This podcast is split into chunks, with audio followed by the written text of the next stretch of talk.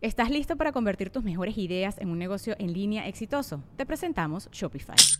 Tal vez no lo sabías, pero nuestro podcast More Than Mamis es un negocio y lo empezamos por supuesto para desahogarnos y hablar sobre la maternidad, no para convertirnos en expertas de ventas y del e-commerce. Así que sí, necesitábamos ayuda para vender nuestro merch y poner en marcha nuestra tienda. ¿Y cómo suena con Shopify? Llegó otra venta. Shopify es la plataforma de comercio que está revolucionando millones de negocios en todo el mundo. Ya seas un emprendedor desde tu casa o desde donde sea, Shopify es la única herramienta que necesitas para iniciar, administrar y hacer crecer tu negocio sin dificultades. Con Shopify puedo gestionar pedidos, envíos y pagos desde cualquier lugar, brindándote toda la información y estadísticas de tus ventas al detalle. Regístrate para un periodo de prueba con tan solo un dólar al mes en shopify.com barra sonoro, todo en minúsculas Ve a shopify.com barra sonoro para llevar tu negocio al siguiente nivel. Shopify.com barra sonoro. Episodio número 46. El podcast de Marco Antonio Regil es una producción de RGL Entertainment y todos sus derechos están reservados.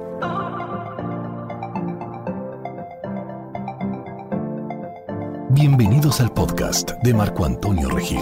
De nuevo juntos para aprender y crecer, vivir la mejor vida que podamos llevar. Este es el podcast de la salud física, mental, emocional, financiera. Y aquí estamos, en esta ocasión, para escuchar a un gran amigo, a quien admiro, y que es un médico. Desde el punto de vista médico es este podcast. Cinco consejos del doctor, el doctor Mauricio González, para llevar una vida sana y feliz. Bienvenidos y empezamos. Mauricio es médico residente de medicina interna en el Metropolitan Center en Nueva York Medical College. Es autor, es investigador, es conferencista internacional, es un gran amigo. Nos conocimos en el Tulum Vegan Fest y es creador de la inversión médica Veggie Power, pero sobre todo Mauricio, el doctor Mauricio es un apasionado de la salud pública y en especial de los efectos de una nutrición vegana, o sea, basada en plantas, en la salud de América Latina y de los hispanos en Estados Unidos. O sea, como dijera la abuela, eres una joyita, mi querido doctor. ¿Cómo estás? Bienvenido al podcast. Qué gran introducción, Marco. Muchísimas gracias. Yo feliz, feliz por, feliz doblemente. Uno de estar hablando contigo. Eh, como tú dices, nos conocimos en el Tulum Vegan Fest y, vaya amistad que hemos creado, ¿no? Sí. Eh, tenemos el mismo mensaje, tenemos el mismo ímpetu de ayudar, así que eh, debemos, debo estar agradecido. Eh, y la otra, la otra razón por la cual estoy tan contento es porque, como bien dices, esto es mi pasión, ¿no? Y cada vez que podemos expandir la palabra de cómo lograr una mejor salud en Latinoamérica sin costo económico agregado y con múltiples efectos benéficos, es en verdad un tesoro. Sí, y esos consejos, esos consejos del doctor para una vida sana y feliz son muy importantes porque mucha gente tiene la impresión de que vivir sano es más caro y es para los ricos. Al contrario, eh, mi papá tenía un, un dicho que hasta la fecha se ha quedado conmigo, es, si piensas que la salud es cara, tienes que experimentar la enfermedad. Y yo, yo creo que eso sigue siendo igual de vigente Yo sé. Es que nada sale tan caro como ir al hospital, nada sale tan caro como no poder trabajar, como no tener salud y estar tapado de, de, medicinas, ¿no? Hay gente que, que, vive empastillado, ¿no? Y eso, y eso algunos los cubre el seguro, otros no, pero es no tener tu salud, no estar al 100% es, es, es caro, definitivamente. No es vivir tu vida en plenitud, mi querido doctor. ¿Cuáles son? Vamos a empezar. Nos vas a dar entonces cinco consejos del doctor desde el punto de vista médico para vivir esa vida sana y feliz. Entonces, tú dices, ¿por dónde empezamos? Yo soy todo oídos y ahí te voy preguntando más o menos las, dudas que me brinquen. Claro. Bueno, primero, eh, saludar afectuosamente a todas las personas que nos escuchan. He tenido la oportunidad de leer el feedback, la retroalimentación que te dan en redes sociales y es fabuloso. Se ve que son gente comprometida con la salud, con Latinoamérica y sobre todo que te tienen mucho respeto, Marco. Y por dicha razón, yo los voy a tratar con el mismo respeto y la información que les vamos a dar hoy es completamente verídica, es asentada por las metodologías más rigurosas que la ciencia puede ofrecer hoy en día y estoy seguro, confiado, que les va a agregar años y salud a su vida. Qué maravilla.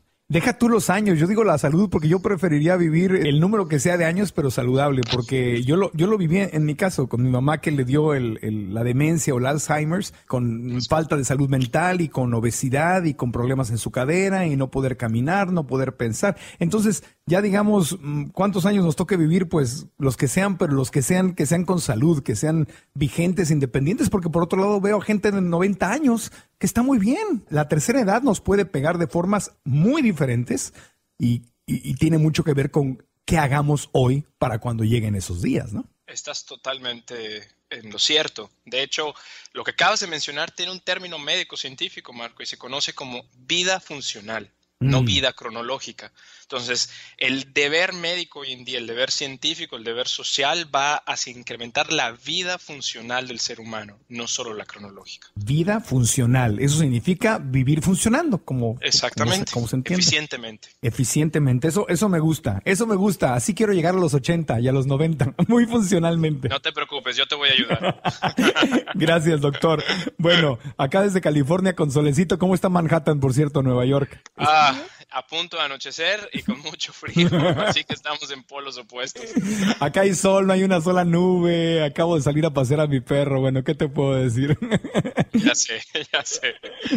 Bueno, el primer consejo, doctor, consejos del doctor, ¿con cuál empezamos? Bueno, primero, decirles que estos consejos no son consejos al aire, sino son consensos de comités científicos que se, que se emanan después de décadas, Marco, de estudios científicos. ¿ok?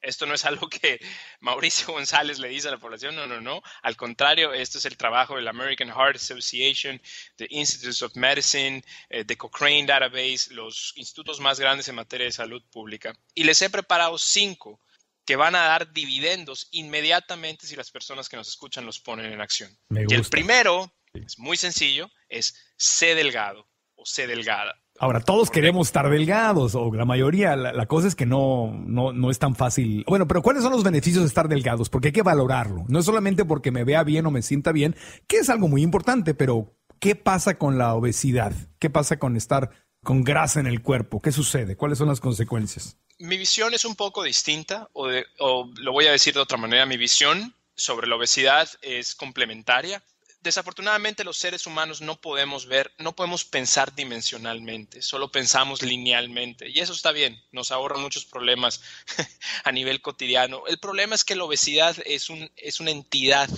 patológica multidimensional, Marco. Esto significa que no solamente impacta en el riesgo de tener diabetes, que todos lo saben, sino que impacta en la incidencia de 11 distintos tipos de cáncer impacta en la hipertensión, que es quizás el, el factor de riesgo más destructivo en el planeta Tierra.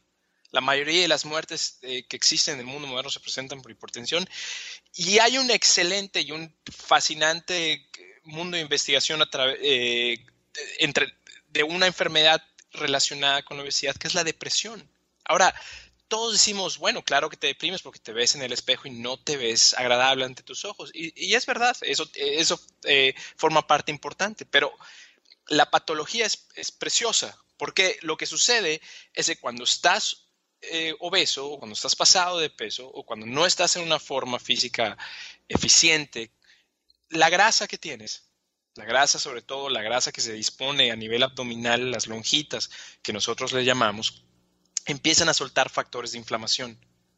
Y estos factores de inflamación lo que hacen es que se van al torrente sanguíneo, cruzan la barrera del cerebro y causan cambios a nivel neuronal, donde básicamente lo que, lo que sucede es que el cerebro lee que tú estás triste. O sea, estar te causa... grasa en el cuerpo provoca tristeza literalmente. Por supuesto, literalmente. Esto no es de manera indirecta, esto es literal. Se llama síndrome eh, de conducta inflamatoria. Esta es una entidad científica altamente demostrada, ¿no? Y hoy sobre todo con todos los institutos que tienen tanta tecnología. Entonces, el solo hecho de que tú estés delgado va a incrementar el nivel de felicidad que tienes. Y puedo usar esa palabra, así como la escuchan, felicidad, y la puedo usar de manera sensata. Así que imagínate, piensen dimensionalmente.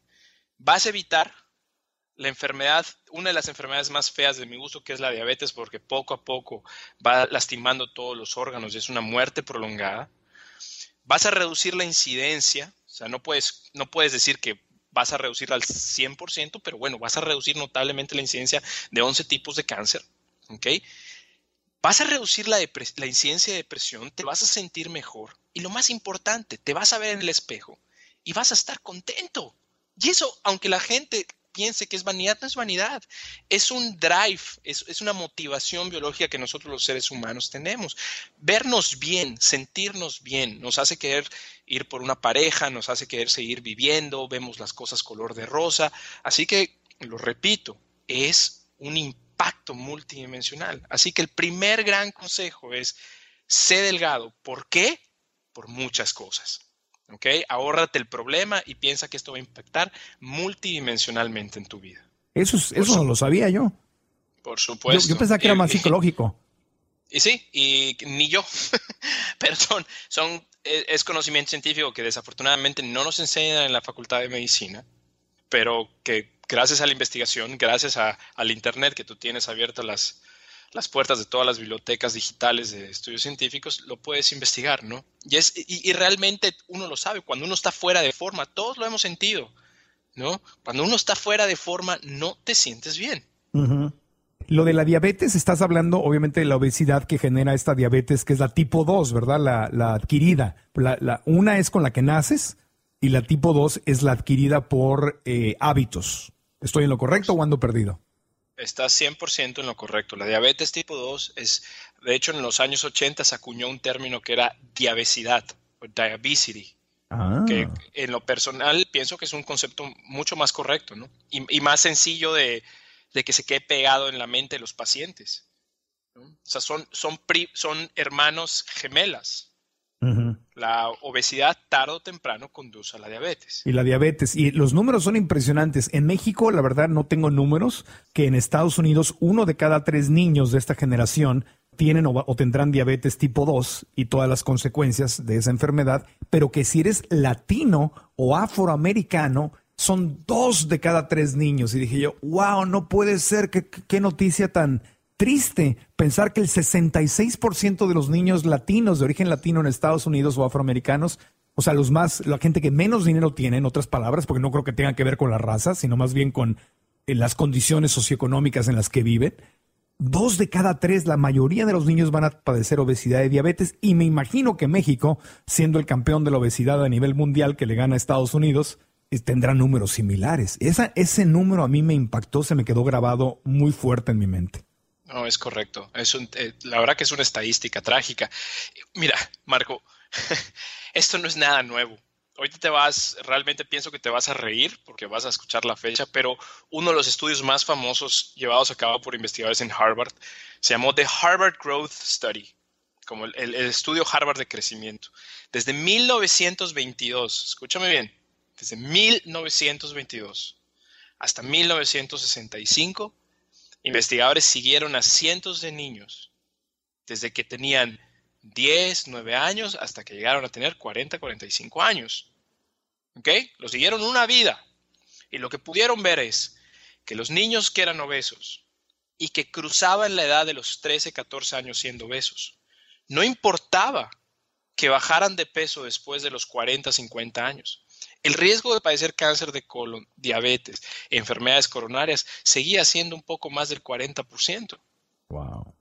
Entonces, lo que pasa con la mente humana es que piensa y dice, soy gordito o estoy pasado de peso, no importa, un ratito estoy así, ya después cambio.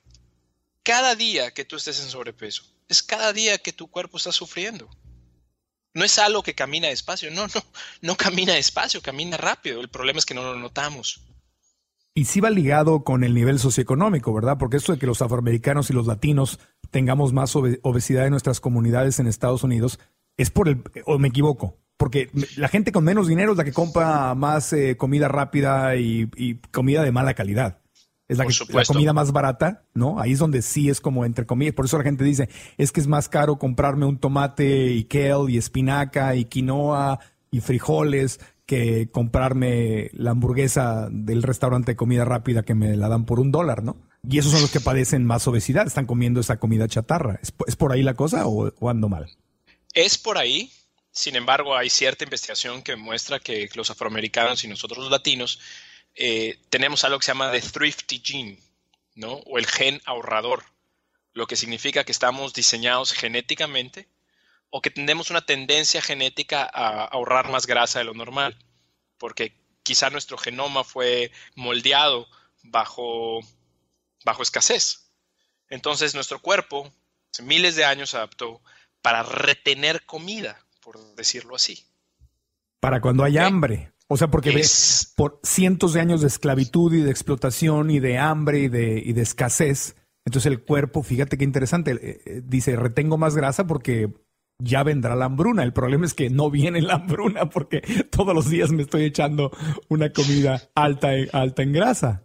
Lo dijiste de manera perfecta, no tengo nada que agregar. Exactamente. es como si tu cuerpo se estuviera preparando para la hambruna, pero nunca llega. Y tú tienes que recordar que antes de la etapa de agricultura, antes de que domináramos la agricultura, el ser humano vivía con las temporadas, ¿no?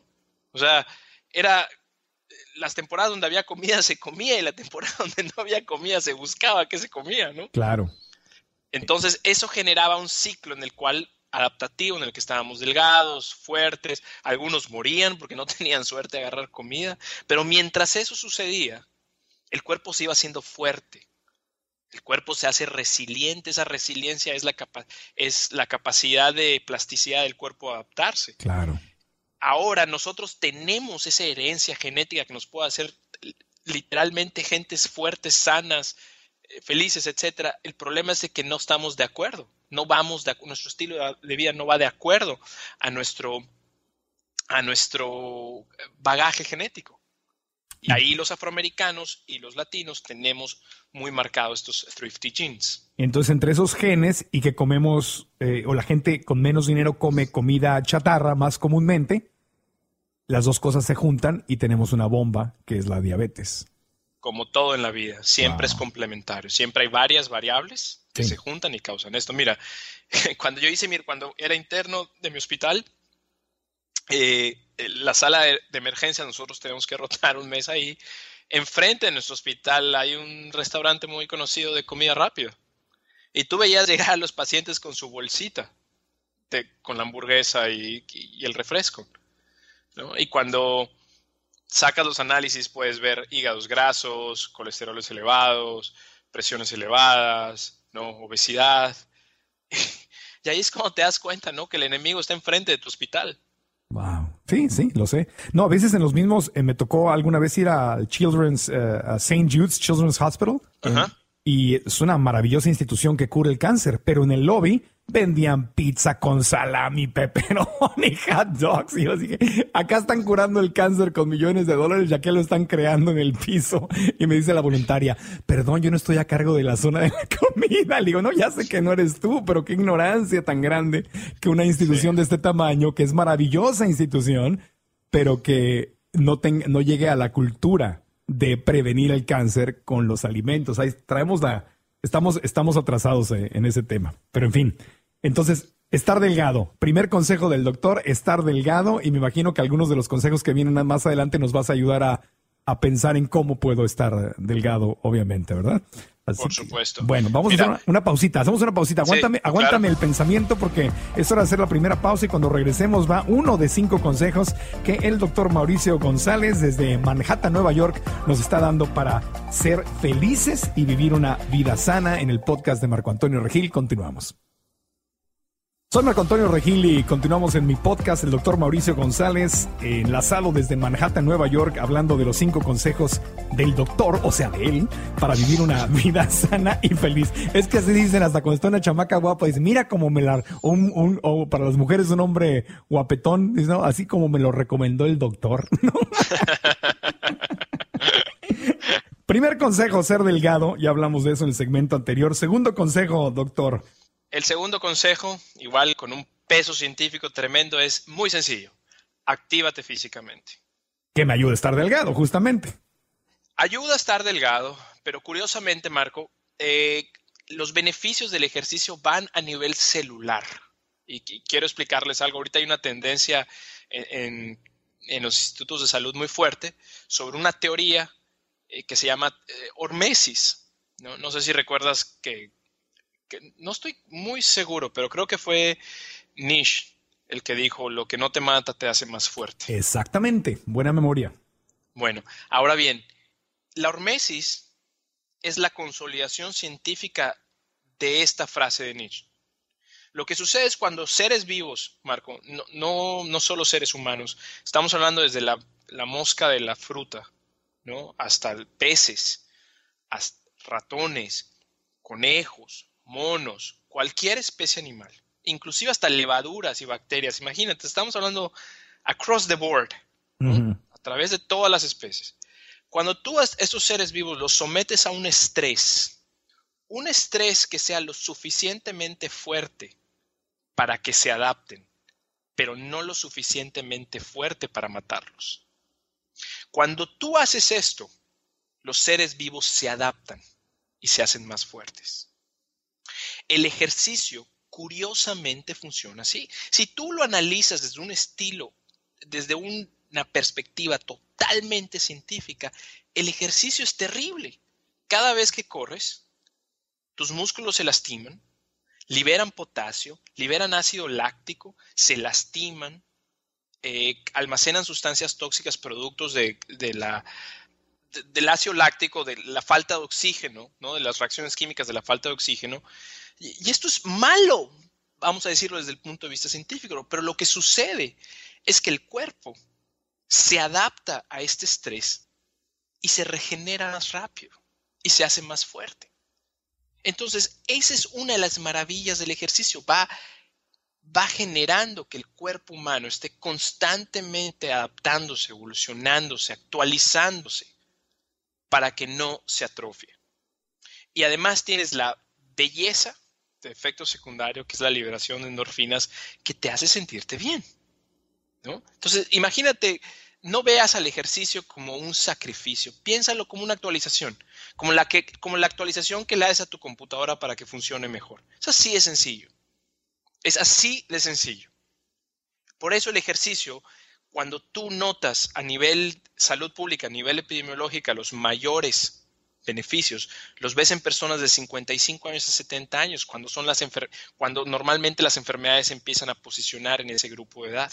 Entonces, con las personas que generalmente hacen ejercicio en ese grupo de edad, tú ves que tienen cosas tremendas, ¿no? 80% menos de incidencia de diabetes, 85% menos de incidencia de depresión, o sea, ves cosas fascinantes, pero son por personas que continuamente están actualizando su cuerpo a través del ejercicio. Claro, y tienen, qué maravilla. tienen menos riesgo. De hecho, por eso las, las compañías de, de, seguros médicos y de seguros eh, de gastos médicos y de seguros de vida, de hecho te venden una póliza más barata si haces ejercicio. Entonces a mí en, mi Facebook, ya ves que saben en Facebook, en redes sociales y en Internet, eh, las compañías saben todo lo que haces, ¿no? Porque depende a lo que le doy clic es lo que hago. Entonces, eh, me sale el anuncio cada rato. ¿Eres ciclista? ¿Eres ciclista? Ah, eh, eh, ¿Te montas más de 50 millas a la semana? ¿Cómo saben cuánto monto? No sé, pero ¿montas más de 50 millas a la semana? la respuesta es sí. Entonces puedes ahorrarte 30% en, en tu seguro de gastos médicos. Entonces yo me quedo, más allá de, ¿cómo saben estos que, que le doy más de 50 millas a la semana, eso es un misterio, pero me ofrecen más barato el seguro de gastos médicos porque tengo literalmente, y ellos lo saben porque es un negocio, no me lo ofrecen porque son unos santos ni mucho menos, ellos saben que soy un mejor cliente, les conviene más jalar a clientes sanos que no van a necesitar el seguro de gastos médicos o lo van a usar muy poco, que ofrecérselo a gente que va a tener muchas enfermedades. Entonces, ahí, ahí está la, la relación. Entonces, lo que no me mata me hace más fuerte, pero otro tema que nosotros lo enseñamos mucho en los talleres de, comunicación, ventas y liderazgo, pero creo que aplica aquí también muy bien, es que cuando no hago ejercicio, no es como que, ah, estoy estable, simplemente no estoy poniéndome más fuerte. No, cuando estoy inactivo me pongo más débil. O sea, no existe algo así como estar estático. Si hago ejercicio, estoy más fuerte cada vez. Pero si no hago nada, estoy más débil y más enfermo cada vez. ¿Correcto, doctor? ¿O no? Correctísimo. Gracias. Correctísimo. Y esto es, esto es hermoso porque la vida te lo demuestra, ¿no? O sea, tú piensas, voy a estar estable, pero nada está estable en el universo, ¿no? Llega la noche, después llega el día, cambian las temporadas, todo camina. Finalmente, lo único que no va a caminar es tú. Claro. ¿No? Y eso te va a atrofiar definitivamente. Y otro, cuando te interesó mucho el primer punto, Marco, en relación de ser delgado y la depresión, ¿no? Y yo te explicaba que la depresión en las personas con sobrepeso se debía a factores de inflamación que se generan en la lonja, que cruzan la barrera hematoencefálica, la barrera del cerebro, y causan estos cambios eh, conductuales donde te sientes más triste, ¿no? Pero fíjate bien, Marco, cuando haces ejercicio, sobre todo cuando contraes los músculos, haciendo lagartijas, sentadillas, cuando tus piernas hacen el torque para andar en tu bicicleta, estos músculos liberan unas sustancias que se llaman mioquinas. Y estas mioquinas son antídotos naturales contra estos factores de inflamación. ¡Qué maravilla! O sea que es doble, es doble, sí, es doble. por supuesto. Ahora bien, y esto lo quiero acentuar mucho, muchas personas me van a escuchar y van a decir, ok, eh, hoy empiezo, ¿no? Y van a querer correr un maratón, ahí te va. Hasta eso, la ciencia es muy bonita. La ciencia a mí me gusta, Marco, porque nos das, nos da algo de certeza en la vida, ¿no? No es perfecta, ¿ok? Dista mucho de ser perfecta, pero nos da pautas. Hemos visto que la cantidad de ejercicio necesaria para que tu cuerpo se empiece a adaptar benéficamente es de 20 a 30 minutos diarios. Y de una manera excelente es de 60 a 75 minutos diarios. Cuando haces más de 90 minutos diarios, ya puede ser que estés llevando a tu cuerpo al extremo. 20 a 30 minutos diarios es ya una, ves adaptación. Una palomita, pero ¿cuántos minutos estoy? Estoy apuntando, ¿eh? a ver cuánto. De, de 60 a 75 minutos diarios. Ok. Eso ya es, es como lo óptimo. Lo óptimo. Y tiene que ser un esfuerzo moderado, de moderado a alto. Ok. De acuerdo al Instituto del Deporte, son lo mínimo necesario, lo mínimo necesario para un beneficio son 150 minutos a la semana. Óptimo, 300 minutos a la semana. Ah, ok. Y ese ejercicio puede ser desde caminar a mi perro, literalmente. Esto es lo hermoso, Marco. Es lo que quieras. Si eres maratonista, es correr. Si eres una persona que te gusta la zumba, la zumba. Si te gusta hacer calistenia, calistenia. Si es el gimnasio, es lo que sea. El cuerpo eso no le importa. Yoga, caminar, nadar. No, importa nada. Siempre y cuando se contraigan los músculos, siempre y cuando la frecuencia cardíaca se incremente. Sí puede ser lo que sea. Oye, doctor, ¿y el cuchicuchi está incluido en el... En el... Totalmente incluido. Bueno, también depende si estás trabajando o te estás dejando que te trabajen, digo, con todo. Exactamente. Porque estás de flojo ahí tirado nada más acá, dejando que la otra persona haga toda la chamba, eso no cuenta. Eso no cuenta. No cuenta. Hay que estarle chambeando. Así que, te, así que te conviene. Así que todos los flojos de que si le, a ver, dame chance, yo voy a chambearle porque, porque tengo que quemar grasa. Esto me va a poner más feliz.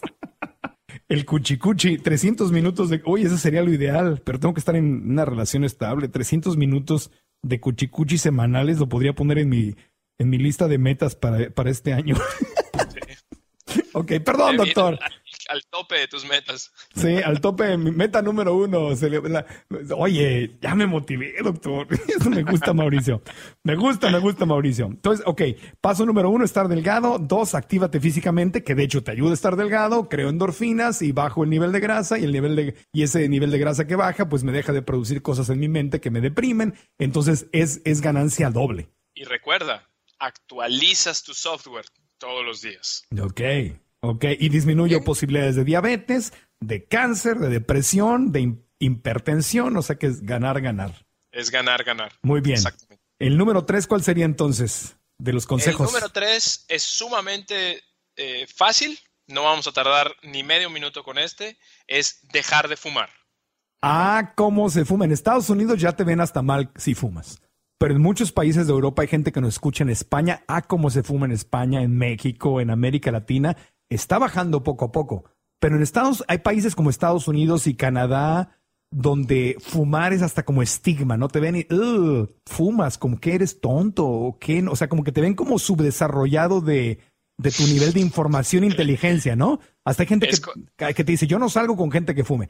Pero en América Latina y en España y otros países, es como que súper cool fumar, no sea bien, o sea, se ve bien todavía el fumar.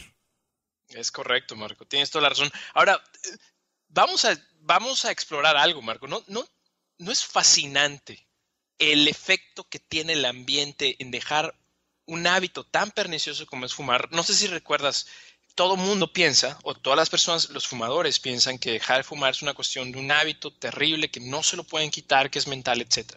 Pero cuando se empiezan a implementar medidas de salud pública tremendas, como en Canadá y Estados Unidos, que literalmente tú no puedes fumar en ningún lado.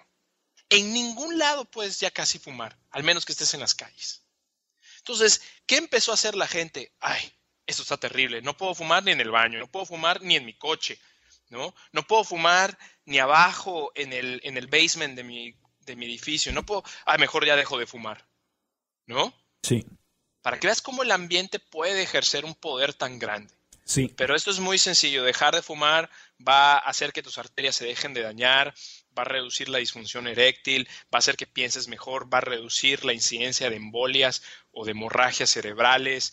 Eh, vaya, miles de cosas. Eso es verdad, Miles, doctor. Yo vi una campaña hace muchos años, Mauricio, donde eh, sa- salía una persona que estaba fumando y el, el cigarro tenía un efecto eh, hecho en forma digital, que era como que se bajaba el cigarro, como se podía flácido el cigarro, y la mujer lo veía y le decía, "Ugh", así como que, o sea, relacionando con la con la falta de una erección, obviamente. Entonces, si hay una, una, una, una conexión directa con la disfunción eréctil, o sea, que no se te levante aquellito con el fumar.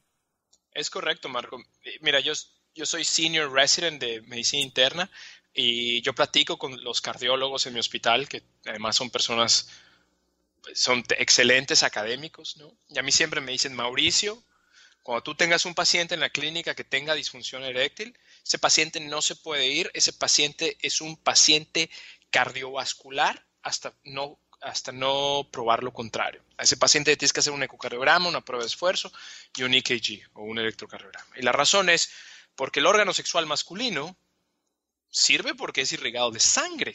Claro. Y si es irrigado de sangre es porque está penetrado por arterias. Y si estas arterias están en mal estado, no va a funcionar. Entonces, si las arterias del órgano sexual están dañadas o están tapadas, significa que las del corazón, las arterias lumbares, o las arterias del cerebro también pueden estar en ese estado. O sea que es un síntoma que indica muchas otras cosas que están pasando en el Por cuerpo. supuesto. No, no solamente le ahí en llamamos, el. un, le llamamos un síntoma heraldo. Nos avisa algo. Wow, qué interesante. Qué interesante. Y entonces sí hay una, una, bueno, ahí los, los hombres que están oyendo y todas las mujeres que están escuchando, pues ya saben qué herramienta le pueden, le pueden decir a, a sus maridos o a sus novios, o, sus- o si son hombres, ya saben, cada, cada taquito de cáncer que se echen, cada cigarrito, ya saben lo que no se va a levantar en el futuro.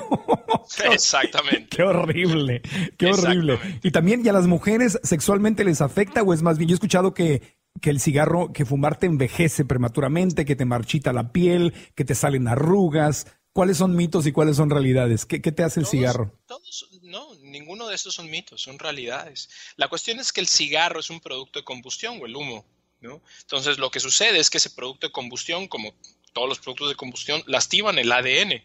¿no? Entonces lastiman la replicación celular y la piel, todo lo que se replique celularmente, que es todo en el ser humano, se va a ver dañado por el cigarro. Pulmón, piel, ojos, arterias, todo. Definitivamente te envejece y se reduce la producción de colágeno Ah, y por eso la piel tiene este aspecto marchito. y acaban haciéndose botox, pero siguen fumando. Bueno, como todo en la vida es una decisión. Espero Claro. que las personas que nos escuchen mínimo ya tengan una... Si, si van a seguir, ya tienen al menos una, una pauta. Pues ya saben, cada vez que le chupen al cigarro, imagínense su piel cómo se está marchitando y se están llenando de, Correcto. de Y fíjate arrugas. que eso, ah, mira, es, es curioso, pero es la realidad. Yo a mis pacientes, yo lograba que mis pacientes adoptaran un estilo de vida saludable. Cuando les ponía de ejemplo la piel, la función sexual y la felicidad, más que cuando les hablaba de su hígado, eh, riñones, arterias, porque finalmente, Marco, siempre al ser humano nos va a impactar más lo que vemos. Sí. Lo que no vemos no nos impacta tanto. Sí, y hay que visualizarlo. Si haces esa conexión, eh, porque las campañas, o sea, es, yo siempre le digo a la, a la gente, que ya sabes que igual que tú, mi pasión es la transformación de los seres humanos, porque mi pasión es mi transformación personal y lo comparto igual que tú, igual que Mauricio Bautista, que Rovana, que por eso somos amigos todos, porque nos gusta la transformación y el crecimiento de, nuestro y de los demás seres humanos. Y, y yo les digo, la mercadotecnia, los comerciales de radio, televisión, cine, las carteleras, las revistas, te están programando la mente de una forma. Entonces nosotros crear nuestra propia mercadotecnia, automercadotecnia para auto reprogramarnos es muy importante. Entonces, si los comerciales de cigarro te están relacionando con la playa y las mujeres o los hombres guapos y los, los viajes y verte así súper cool, como que eres lo máximo, eres, estás en el jet set, que es pura mentira, entonces tú tienes que hacerte una mercadotecnia y imaginarme, cada vez que chupo esta cosa, este taco de cáncer, estoy perdiendo mis mi posibilidades de erección. mi piel se está marchitando y voy a visualizar mi piel marchitándose. Entonces, a ver si me, se me empiezan a quitar las ganas de estar chupando este, este, este taco de cáncer, ¿no? Por supuesto. Y por ejemplo, eh, regresamos a lo visual. Cuando tú ves una chica como Robana, ¿no? Joven, bonita, bien hablada, bien pensada, y al mismo tiempo come plantas, ¿no? Come súper sano. ¿Qué queremos? Queremos ser como ella. ¿No? Entonces, ese tipo de campañas es mucho más efectiva porque es, eh, como es, monkey, monkey sees, monkey do. Sí, el, ah, ah, el changuito ve, el changuito hace, o sea, somos, somos animales de, imitamos lo que hacemos. Correcto. Lo que vemos, Entonces, imitamos lo que vemos.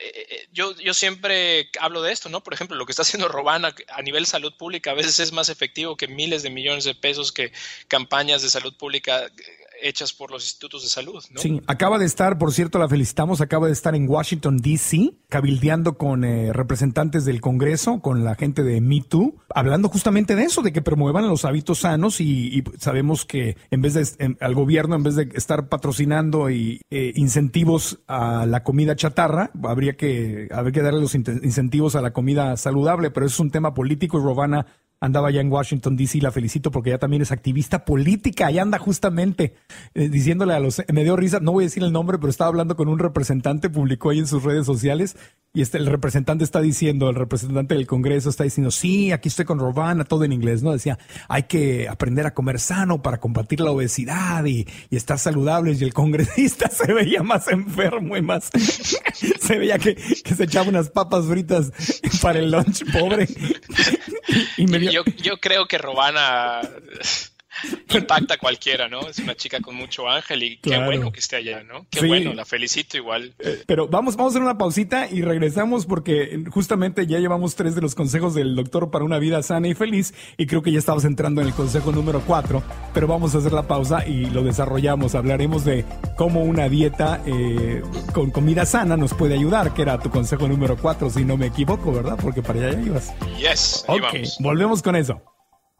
Estamos de regreso en el podcast de Marco Antonio Regil, el doctor Mauricio González desde Manhattan, Nueva York, un conferencista, investigador, médico apasionado del crecimiento, de la salud, de la transformación. Está con nosotros hoy aquí dándonos los consejos, lo que me recomendó el doctor para una vida sana y feliz. Repasamos, doctor. El número uno era... Ser delgado. Ser delgado. Número dos era... Activarte físicamente. Físicamente. Y el tercer consejo del doctor era... Dejar de fumar. Dejar de fumar. Y número cuatro, si tuviera un redoble aquí te lo ponía, no lo tengo.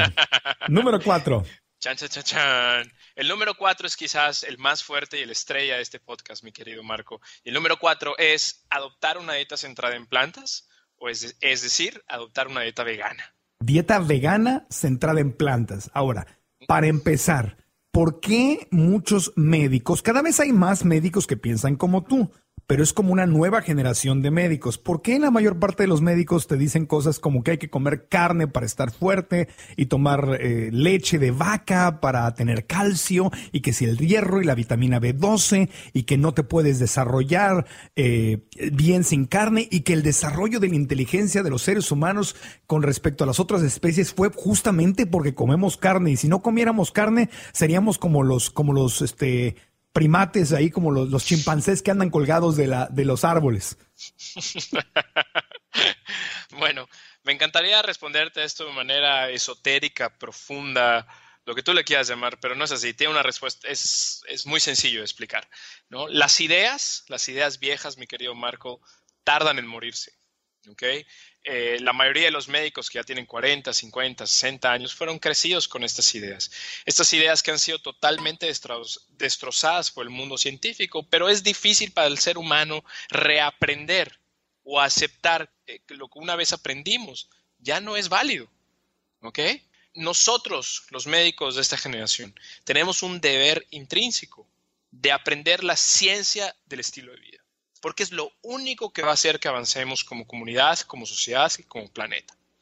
Dentro de esto, una dieta basada en plantas es la única, y lo voy a repetir tres veces para que los que te escuchan lo aprendan, es la única, es la única aproximación dietaria que ha probado revertir la enfermedad cardiovascular. Revertir enfermedades del corazón. Es decir, bloqueos de grasa en las arterias que se van después de adoptar una dieta basada en plantas.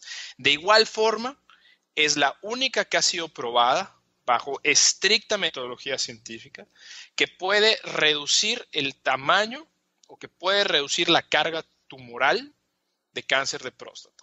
No solo eso, mientras hablamos, Marco, hoy en la mañana imprimí un estudio que va a trascender, el estudio Broad, es el primer estudio controlado, randomizado, es decir, una metodología de estudio tremenda en Nueva Zelanda.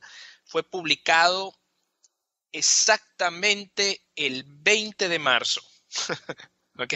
Hace cuatro días. Y fue el primer estudio que demostró que en pacientes con obesidad, diabetes o enfermedad isquémica cardíaca, una dieta basada en plantas a 6 y 12 meses funciona mucho mejor para reducir peso que cualquier otra aproximación dietaria. O el cuidado básico que damos en los centros de salud o en los hospitales. Entonces, fíjate bien, Marco. No solamente el efecto secundario de una dieta basada en plantas es ser más delgado, cuidar tus arterias, reducir el crecimiento tumoral en cáncer de próstata. y además es una dieta que también, bajo estudios científicos, ha demostrado revertir la diabetes. Entonces, tienes el combo perfecto. ¿Qué tienes? Dime, si yo te lo presento a ti, explícame tú, ¿qué tienes que esperar? ¿Qué otra evidencia quieres? Y los que dicen, para ser hombre tienes que comer carne y para ser músculos tienes que comer carne. bueno, no sé si para ser hombre tengas que comer carne. Bueno, dicen. Realmente lo dicen, claro, lo dicen, dudo, dicen lo dudo completamente. Eso es una cuestión más eh, ambigua. No tiene ninguna base científica. Tampoco tiene ninguna base científica que para poder construir músculo necesites proteínas de origen animales. Tenemos el statement del American Nutrition Academy, que acaba de salir el año pasado, en noviembre del año pasado, donde dice que una dieta basada en plantas, completamente basada en plantas, es suficiente para mantener el correcto desarrollo del ser humano, para mantener las capacidades musculares y sobre todo para nutrir a un ser humano en cualquier etapa del desarrollo, incluyendo la infancia y el embarazo. O sea, niños veganos. Sí. No hay problema. Ahora, lo que dice la AND o la American Nutrition Dietetics es que es una dieta bien planeada. Pero por supuesto, todas las dietas tienen que ser bien planeadas, ¿no? Todas. Todas tienen que tener variedad, todas tienen que ser suficientes, eh, todas tienen que ser suplementadas en lo que le hace falta. Es así, pero no es solamente en la dieta vegana, es así en la dieta omnívora, en la dieta vegetariana, en todas. La vitamina B12 que da energía, yo tomo suplementos de B12 desde, llevo nueve años, hoy, 2017, llevo nueve años vegano, pero antes de todas formas, consumía B12. Mi mamá, me decía, inyéctate la bedoyecta cada vez que estés cansado. Iba yo y me inyectaba B12 y era yo súper carnívoro. Y es una responsabilidad, sobre todo de personas eh, como nosotros que tenemos un poco más de acceso a las, al público en general, tú, que eres una celebridad, recomendar que todas las personas que adopten una dieta vegana o vegetariana tienen que suplementarse con vitamina B12. Y esto no es solamente para los veganos, Marco. Eh, nosotros los que estamos en el mundo de la medicina sabemos y las guías de práctica clínica mencionan que después de los 50 años la capacidad de absorción intestinal se reduce. Y por eso se recomienda que las personas arriba de 50 años, veganos o no veganos, se suplementen con vitamina B12. Ya. Y, no es solo para veganos. Y la vitamina B12, por ejemplo, yo la que me voy con mi médico, y me inyectan una vez al mes o a veces compro pastillas que dicen veganas o la que me inyectan supuestamente viene de las, de las bacterias, pero no viene de una vaca, la, la vitamina B12 que, que estoy consumiendo. La vitamina B12 la tienen los animales no porque ellos la produzcan, sino porque la obtienen del suelo, porque comen de cosas que están en el suelo. Tierra. Entonces, es, exacto, es producido por bacterias. Entonces, estas bacterias llegan a, la, a, los músculos de los animales porque los animales le implementan de lo que comen en el suelo. ¿no? Ahora, ya no es necesario, antes pensábamos que inyectarlo era mejor que tomarlo, pero cuando hacemos estudios científicos donde comparamos las dos vías, nos damos cuenta, Marco, que ni siquiera es necesario inyectártelo. Ya. Es de hecho, es mejor consumir cantidades menores, pero diariamente. Y esta, este botecito vegano que me dice vegano, pero viene de las bacterias entonces. Sí, el problema es que algunas vitaminas B12 venían con una cubierta de lactosa que es ah. un producto originado de la leche, pero muchas pastillas no lo tienen, ¿no? Y otra cosa, Marco, muy importante que quisiera decir a las personas que te escuchan, aquellas personas que toman medicinas para la diabetes como la metformina o toman medicinas para el reflujo gastroesofágico como el omeprazol, también tienen que tomar vitamina B12 porque estas dos pastillas reducen la absorción de vitamina B12. Así que aunque no seas vegano, pero tomas estos medicamentos, debes suplementarte con vitamina B12. Eso a menos que ande yo chupando la tierra como los animales, ¿no? Que van y... de hecho, cuando estamos chiquitos, por eso los niños andan luego tragando tierra, ¿verdad? Que agarran el, puño de tierra.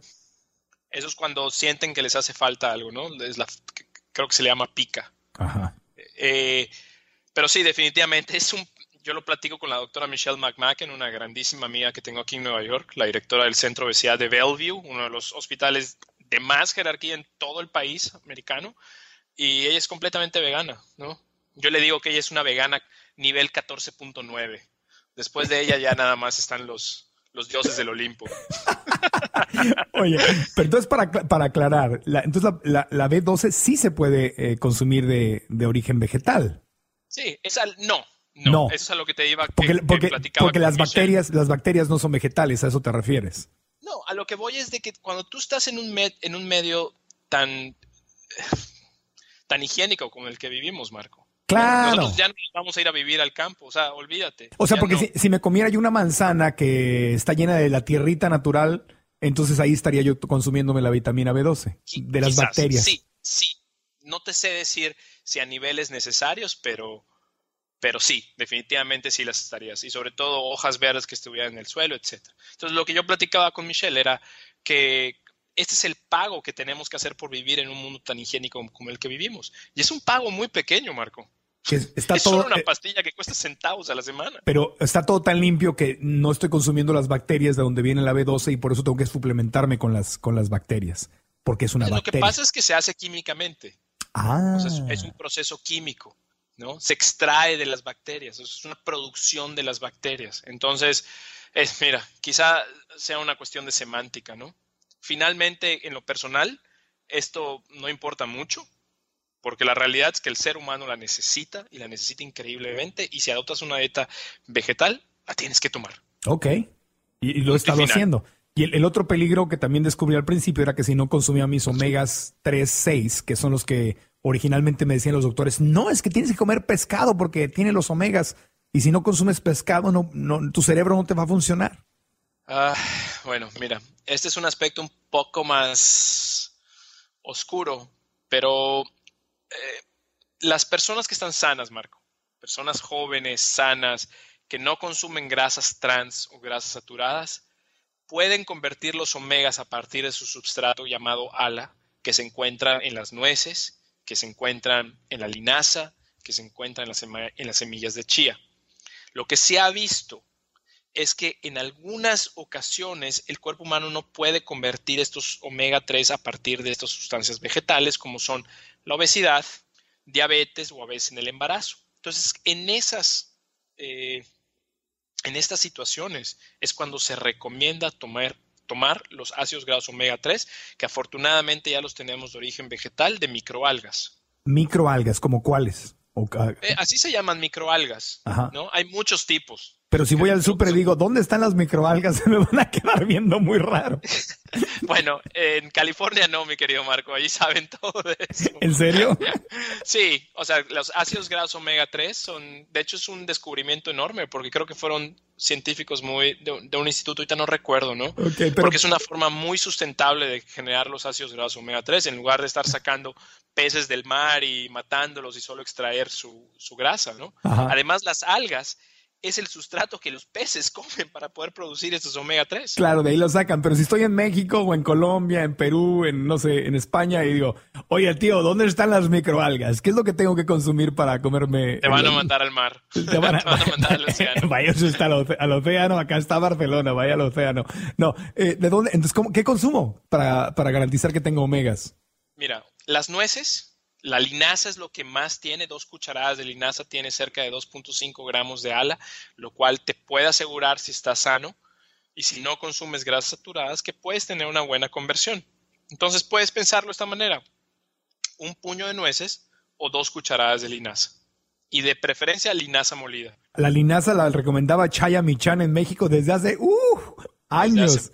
Yo era un niño y lo escuchaba en la radio a Chaya Michan hablando de los beneficios de la linaza, me acuerdo. Exactamente. Era, un, experto en, medicina natural, Chaya Michan. Le mandamos, le mandamos un abrazo. Ok, ¿y cuál es el otro mito? Ah, que la leche, que los niños necesitan leche de vaca por el calcio. Bueno, eso, eso ha sido completamente, este mito ha sido completamente destrozado. ¿no? ¿no? quiero caer en especificaciones porque voy a aburrir a las personas que nos escuchan, pero definitivamente no. ¿No? Hay vegetales que tienen una, por ejemplo, la leche, el calcio, la disponibilidad del calcio de la leche de vaca es aproximadamente el 30%, Marco. Ahora, tú tienes vegetales de hoja verde como la espinaca que tienen mucho calcio, pero también tienen mucho oxalato. Entonces no permiten que la absorción del calcio sea entera. Entonces se absorbe como el 10%, que es menos que la leche, ¿no? Ahora bien, el brócoli, el kale, tiene un factor de extracción de calcio el 50%. 20% más que la leche de vaca. Brócoli y kale. la col rizada. La col rizada, exacto. El kale, sí. en español. Si tú le echas eso a tus licuados, te aseguras que estás consumiendo buenas cantidades de calcio. De calcio, claro. Sí. Aparte, el, brócoli, el brócoli es delicioso si lo, si lo cocinas este, bien y le echas, hay gente que le pone con ajo y todo. Ay, muchos arbolitos, me gustan mucho. Bien cocinado. Crudo, la verdad, no, no, me, no me vuelve loco, pero, pero cocinadito está rico. A mí como me gusta es poner a hervir el agua, echar el brócoli en, no sé, unos 30, 40 segundos, sacarlo y ponerlo en agua helada para cortar la cocción y que quede con ese verde fosforescente militar padrísimo. Sí. Esa es la mejor textura para mí, para el brócoli. Ok, y lo otro que me llama la atención es que si, si el calcio fuera, fuera, si, si la leche de vaca fuera te diera el calcio, entonces, ¿por qué Estados Unidos tiene tanta descalcificación en los huesos y se consume tanta leche de vaca? Es el país que más consume leche de vaca en el mundo y te venden pastillas para el calcio por todas partes y está lleno de osteoporosis. Hay una contradicción ahí muy fuerte que yo no entiendo. Es una contradicción, tampoco, no quiero caer en, en un speech muy específico porque no quiero confundir a las personas, pero la osteoporosis, Marco, no es solamente una enfermedad de bajo consumo de calcio, sino es una enfermedad de descalcificación. Son cosas distintas. Una es la falta de calcio y la otra es que pierdes el calcio. Claro. Y una dieta alta en carnes, quesos, azúcar, bebidas eh, azucaradas, genera acidez en el cuerpo. Y esta acidez tiene que ser contrarrestada con las sustancias bases que, de las cuales magnesio y calcio son, son las más fuertes. Entonces lo que sucede es que se toma un poco de este calcio de los huesos y se lleva a la sangre para poder contrarrestar esta acidez. Y cuando este calcio llega a los riñones, se precipita en un medio ácido y forma piedras, wow. que son los famosos cálculos renales. Entonces, hasta en ese punto, una dieta basada en plantas hace mucho más sentido. Wow, qué interesante. O sea que comer una dieta con mucha carne y muchos lácteos y o sea, quesos y leche de vaca me descalcifica. Entonces, por, más que el botecito de leche de vaca diga, ah, fortalecida con calcio, pues sí, pero me va a descalcificar. Y además tenemos, tenemos estudios buenos. O sea, tenemos un estudio epidemiológico prospectivo eh, no fue un estudio randomizado y controlado, pero fue un estudio muy bueno publicado en British Medical Journal, donde se vio que las mujeres posmenopáusicas que consumían más lácteos, al contrario, tenían más incremento en la mortalidad por todas las causas y más incidencia de fracturas de cadera. Wow, qué interesante. Bueno, este tema obedece a que hagamos un episodio completito sobre, sobre los alimentos y la, la comida basada en plantas, así que si quieres luego, luego lo hacemos, porque te podría seguir haciendo muchas preguntas sobre el tema, pero ya estamos cerrando y nos falta un consejo del doctor para, para ser feliz y vivir una vida sana. ¿Cuál sería, Mauricio? El número cinco es reduce tu presión arterial. Yo soy un apasionado de esta enfermedad porque es una enfermedad que si la podemos sacar del planeta Tierra, la calidad de vida del ser humano incrementaría exponencialmente, geométricamente. La hipertensión es un mal silencioso que causa millones de muertes prematuras, Marco, y millones de años de vida en condiciones precarias. Y esto es muy sencillo. Tener un buen peso, estar activo físicamente, dejar de fumar, consumir una dieta alta en potasio, magnesio, es decir, entre paréntesis, una dieta vegetal y una dieta baja en sodio, puede literalmente reducir este factor de riesgo en un más de un 85%. ¿Te imaginas? El problema es de que la hipertensión es el factor de riesgo número uno para embolias cerebrales, Es el factor número uno para insuficiencias renales o daños del riñón eh, permanentes. Y es también un factor de riesgo importante para infartos del corazón, infartos agudos al miocardio. Entonces, imagínate todo lo que puedes lograr si tu presión arterial está en buenos números. Y el número es menor de 120 o menos, el primer número que le llamamos el número sistólico, y el número diastólico es 80 o menos, 120, 80 o menos. 120, y eso es cuando te toman la presión, que vas al doctor y te toman la presión. te toman la presión. Entonces yo cuando el doctor me, bueno, con la enfermera, antes de que pases a ver al doctor, te toma la presión. Yo, yo la verdad ni me fijo cuando tengo, pero entonces hay que preguntar o poner atención y si tengo menos de 120 estoy bien. Sí, 120 o menos estás muy bien. Nuevas guías de práctica clínica, el JNC8, las guías muestran que hay 140-90 ya es hipertensión. Tienes dos números, ¿no? Que es 120-80, eso es lo normal. 120-80 es lo normal. 140-90 ya es hipertensión. Ah, son dos números, ya entendí. Sí. Ok, perfecto voy a poner atención la próxima vez que la enfermera me, me ponga la cosa esa en el brazo. ¿Cómo se llama? Mi mejor, mi mejor recomendación para las personas que nos escuchan y que van constantemente al médico es que siempre lleven una libretita de bolsillo, que se la ah. pongan en el bolsillo frontal de sus camisas. ¿ok? Y cuando les tome la presión, les midan la cintura, el peso, todo, anótenlo para saber exactamente cómo van, cómo va impactando su estilo de vida en estos, en estos eh, números. Ahí voy viendo los resultados. Muy bien. Exactamente. Doctor, te agradezco enormemente estos cinco consejos y te invito a que regreses al podcast porque hay tantos temas de los que, en los que quisiera profundizar más contigo. Estoy seguro que la gente eh, va a dejar en las notas del programa, va a dejar muchas preguntas para, para el futuro. Si visitan marcoantonioregil.com, en las notas de este episodio ahí abajo pueden dejar sus preguntas para la próxima visita del doctor. Pero antes de despedirte, tú tienes una, tú haces eh, retiros y haces conferencias eh, donde le enseñas a la gente todo eso y vas a tener próximamente una en Monterrey, Nuevo León, ¿correcto? Es correcto, Marco. Debido a que esto es la pasión, mi pasión de vida, diseñamos una inmersión médica llamada Veggie Power. La inmersión médica es un día en una dieta vegana, así de sencillo. Entonces, tú vas con nosotros, te enseñamos las bases científicas, esto que platicamos en el podcast de hoy, le damos más profundidad, les ponemos números, les ponemos eh, slides de PowerPoint para que ustedes vean toda la información científica, para que la persona que vaya se, se concentre en esto, se confirme los beneficios que, que este estilo de vida trae y además te enseñamos cómo implementar ese estilo en tu vida desde lo práctico, cómo cocinar, cómo comprar, etcétera.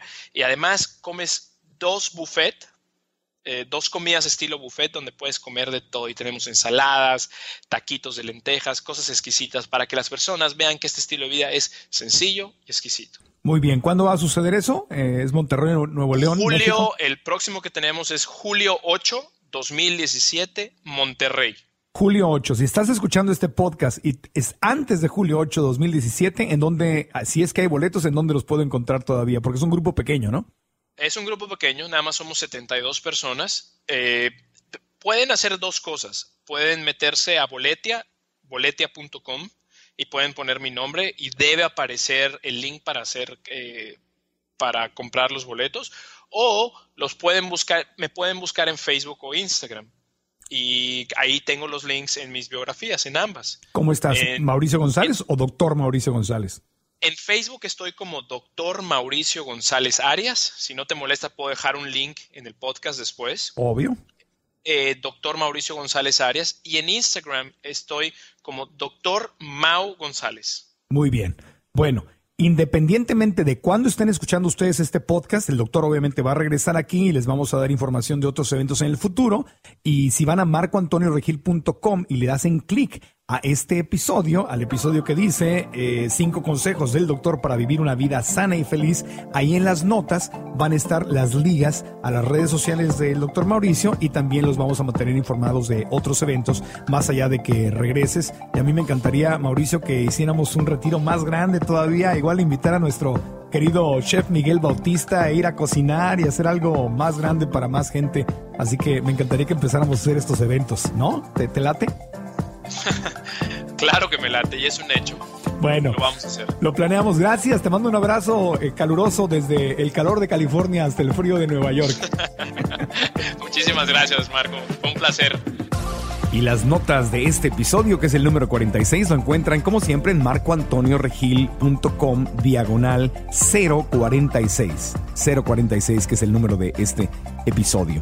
Eh, si no nos escuchan en, mi sitio, si están en iTunes, Stitcher, Google Play, muchas gracias. Suscríbanse en esas plataformas, denos las cinco estrellas si les gusta el podcast para que más gente lo pueda escuchar y déjenos ahí la recomendación o la reseña de, de por qué les gusta este podcast, qué es lo que les gusta para que lleguemos a más y más gente. Ahora, si no se han suscrito a mi sitio, suscríbanse también en marcoantonioregil.com porque les puede llegar el podcast cada semana y también les estarán llegando blogs y otra información interesante, cursos en línea, otros, otras cosas, otras actividades donde pueden ustedes crecer y profundizar más en este crecimiento de nuestra vida saludable física, mental y emocionalmente. También en las notas de marcoantonioregil.com diagonal 046 pueden dejar comentarios allá abajo donde el doctor o yo o ustedes mismos pueden platicar, eh, pueden comentar y compartir experiencias y ahí se vamos, vamos creando esta comunidad que es tan, tan, tan importante. Así que muchas gracias, les mando abrazos con todo cariño. También les voy a dejar la recomendación en notas en marcoantonioregil.com diagonal 046. Les voy a dejar la recomendación de un documental médico muy bueno que pueden ver en plataformas digitales y que les va a dar todavía información más y más y más detallada de la relación de la comida y la salud física de los seres humanos. Así que gracias, les mando abrazos, Sudamérica, Estados Unidos, México, Europa, Asia, donde escuchen. Hasta la próxima. Aprendamos juntos. With everyone fighting for attention, how can your business stand out and connect with customers? Easy. Get Constant Contact. Constant Contact's award winning marketing platform has helped millions of small businesses stand out, stay top of mind, and see big results fast. Constant Contact makes it easy to promote your business with powerful tools like email and SMS marketing, social media posting, and even events management. With Constant Contact, you'll reach new audiences, grow your customer list, and communicate more effectively to sell more, raise more, and fast track growth. Don't know much about marketing? No sweat. Constant Contact's writing assistant tools and automation features help you say the right thing at the right time every time. Plus, you can send with confidence, knowing your emails are actually reaching your customers thanks to Constant Contact's best in class 97% deliverability rate. I'm a small business owner, and I believe that this is a great tool for other small business owners. In small businesses, you need to create a team. And if you're starting by yourself, Constant Contact can be the team that you need. Tackle any challenge with Constant Contact's expert live customer support Plus, everything's backed by the 30 day money back guarantee. So get going and start growing your business today with a free trial at constantcontact.com. Just go to constantcontact.com right now. Constant Contact, helping the small stand tall. ConstantContact.com. With the Lucky Land slots, you can get lucky just about anywhere. This is your captain speaking. Uh, we've got clear runway and the weather's fine, but we're just going to circle up here a while and uh, get lucky. No, no, nothing like that. It's just these cash prizes add up quick. So I suggest you sit back, keep your tray table upright, and start getting lucky. Play for free at LuckyLandSlots.com. Are you feeling lucky? No purchase necessary. Void where prohibited by law. 18 plus terms and conditions apply. See website for details. ¿Quieres regalar más que flores este Día de las Madres? The Home Depot te da una idea. Pasa más tiempo con mamá plantando flores coloridas, con macetas y tierra de primera calidad para realzar su jardín. Así sentirá que es su día todos los días. Llévate tierra para macetas Bigoro por solo $8.97 y crece plantas fuertes y saludables dentro y fuera de casa. Recoge en tienda y sigue cultivando más momentos con mamá en The Home Depot. Haces más, logras más. Más detalles en homedepot.com diagonal delivery.